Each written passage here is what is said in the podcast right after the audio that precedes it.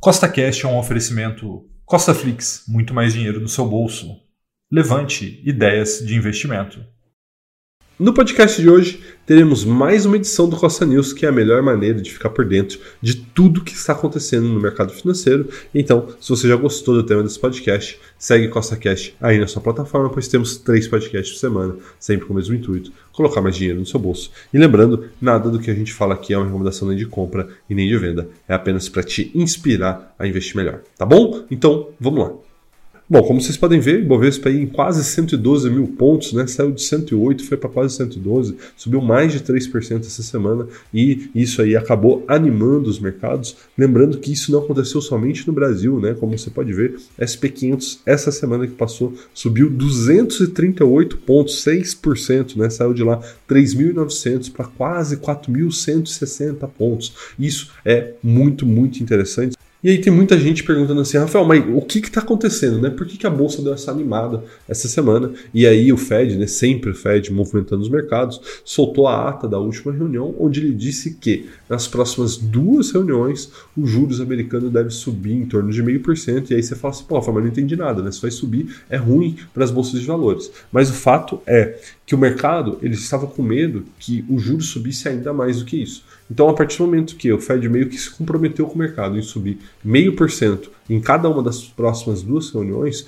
isso trouxe um pouco melhor, é, um pouco mais de alívio para o mercado e isso fez com que as expectativas melhorassem. Então, se as expectativas melhoram, o que acontece com o mercado? O mercado sobe e é isso que aconteceu, mas nem tudo subiu essa semana. Essa semana, as ações da Petrobras caíram mais de 3% devido à demissão do presidente da empresa, que estava há somente 40 dias no cargo.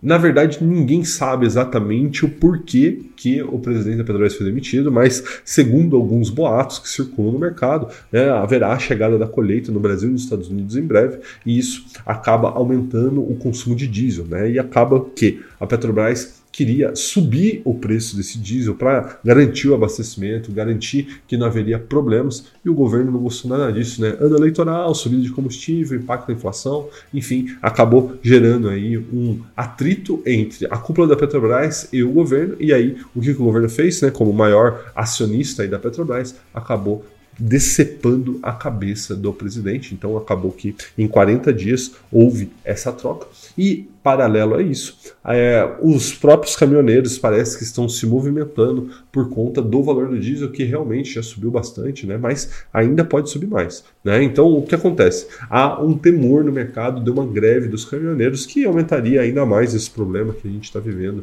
nesse momento de inflação. Né? Então, eu queria que você comentasse aqui para mim né, se você acredita que nós vamos ter outra greve dos caminhoneiros ou não. E realmente essa é uma situação muito difícil para o governo. E falando em governo, esse ano tem eleições presidenciais, como você já sabe, e elas estão ficando cada vez mais polarizadas. Né? Ou você é do time do Lula, ou você é do time do Bolsonaro. Né? O que está acontecendo? Os aqueles que seriam as terceiras vias vêm desistindo, né? Então o ex-governador de São Paulo, João Dória, desistiu do pleito essa semana, né? Não vai concorrer a presidente, pois segundo ele não havia apoio da cúpula do partido, né? Que é o PSDB. Então, pessoal, esse ano ainda promete muita, mas muita volatilidade, né? Não só com as eleições presidenciais, a gente tem inflação bombando, o juros se movimentando, preço do petróleo lá em cima, enfim, ainda tem muita volatilidade para esse ano. Você tem que estar preparado. Agora vamos falar sobre o assunto mais comentado da semana, que é a privatização da Eletrobras, né? E a possibilidade de as pessoas, né, todo mundo, os trabalhadores fazerem investimento nessa grande empresa através do fundo de garantia, assim como foi feito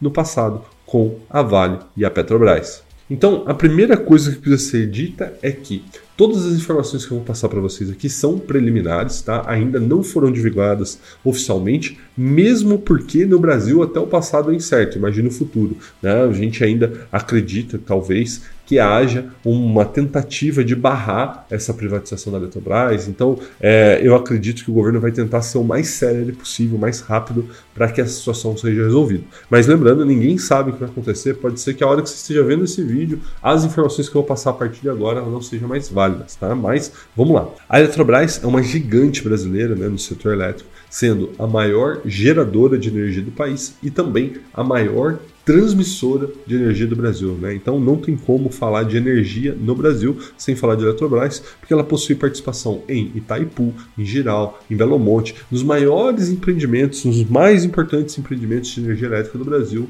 estará lá a Eletrobras. E aí a gente chega à pergunta central desse vídeo. Rafael, vale ou não vale a pena investir na Eletrobras nesse momento, nesse momento de privatização, nesse momento de grande mudança que a empresa está passando? Se a gente tomar como base os múltiplos das empresas privadas que atuam tanto no setor de geração quanto no setor de transmissão, as ações da Eletrobras têm um potencial, e veja bem, pessoal, olha a palavra potencial de se valorizar mais de 50% se a nova Eletrobras, né, aquela que for privatizada, conseguir atingir os mesmos níveis de eficiência que as empresas privadas possuem.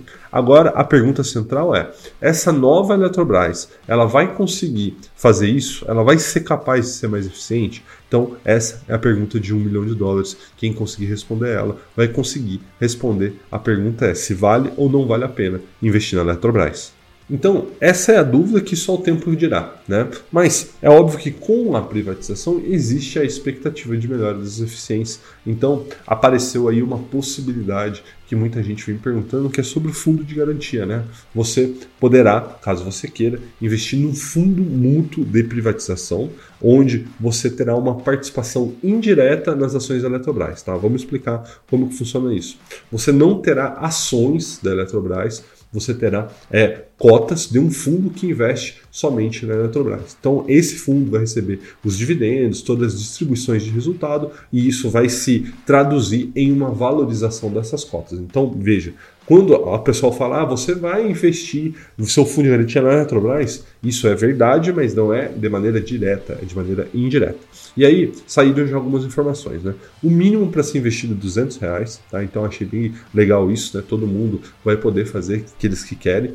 E o um máximo de 50% de saldo do fundo de garantia. Então, se você tem 10 mil reais, você poderia investir até 5 mil reais se você quer. E como que você faz a reserva? Tem duas maneiras. Você pega o aplicativo do fundo de garantia, né? Tinha um professor que chamava fundo de garantia de FEGETS, né? Então, você pega o aplicativo do FEGETS e lá você vai ter a possibilidade de fazer a reserva de quantas ações que você quer, né? Não ações, mas qual o valor que você vai direcionar para essa privatização. E caso você queira, né, fazer de uma maneira mais antiquada, digamos assim, você vai poder ir nas agências da Caixa e pedir para fazer a reserva lá diretamente com eles, tá? Lembrando que a procura está sendo muito, muito grande, né? Então provavelmente haverá rateio, né? Então você não vai conseguir pegar tudo que você pedir. Se você pedir, por exemplo, mil reais, talvez você receba 800, 700, 600, talvez 100 reais, tá? Então isso é muito comum em ofertas como essa que tem uma procura e um apelo popular muito grande.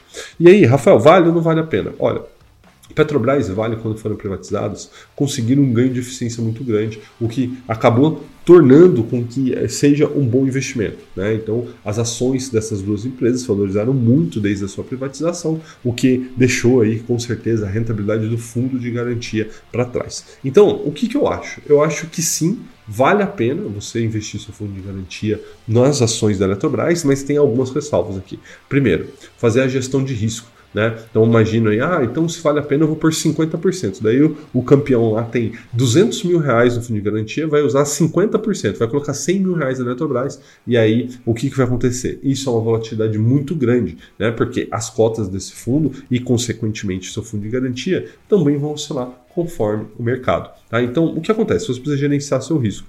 Não exponha mais do que 10% do seu patrimônio investido em ações de qualquer empresa, inclusive da Eletrobras. Então, vamos supor que você tenha 200 mil reais investidos na sua carteira de investimento. Você não deveria colocar mais do que 20 mil reais do seu fundo de garantia em Eletrobras. Tá? Então, por que eu estou dizendo isso? Porque o que expulsa as pessoas do mercado financeiro é a volatilidade. Tá? E aí o que acontece? Se você não administrar esse risco, essa volatilidade pela exposição, você vai acabar sofrendo muito com as oscilações do mercado, e se isso acontecer, você pode ser expulso dele, você pode não aguentar e sair. E se você decidir vender as cotas desse fundo de privatização com prejuízo, aí você está ferrado, tá? Por quê? Porque a rentabilidade do fundo de garantia é muito, muito baixa. Então, você, se você colocar uma parte do seu dinheiro nesse fundo de privatização da Eletrobras, as ações caírem, você resolver sair fora, você vai demorar muito, mas muitos anos para que a rentabilidade do fundo de garantia cubra essa perda. Tá? Então tome cuidado. Tá? Eu acredito que sim, pode valer a pena, mas você tem que controlar o seu risco na exposição. Tá bom? Um forte abraço e até a próxima.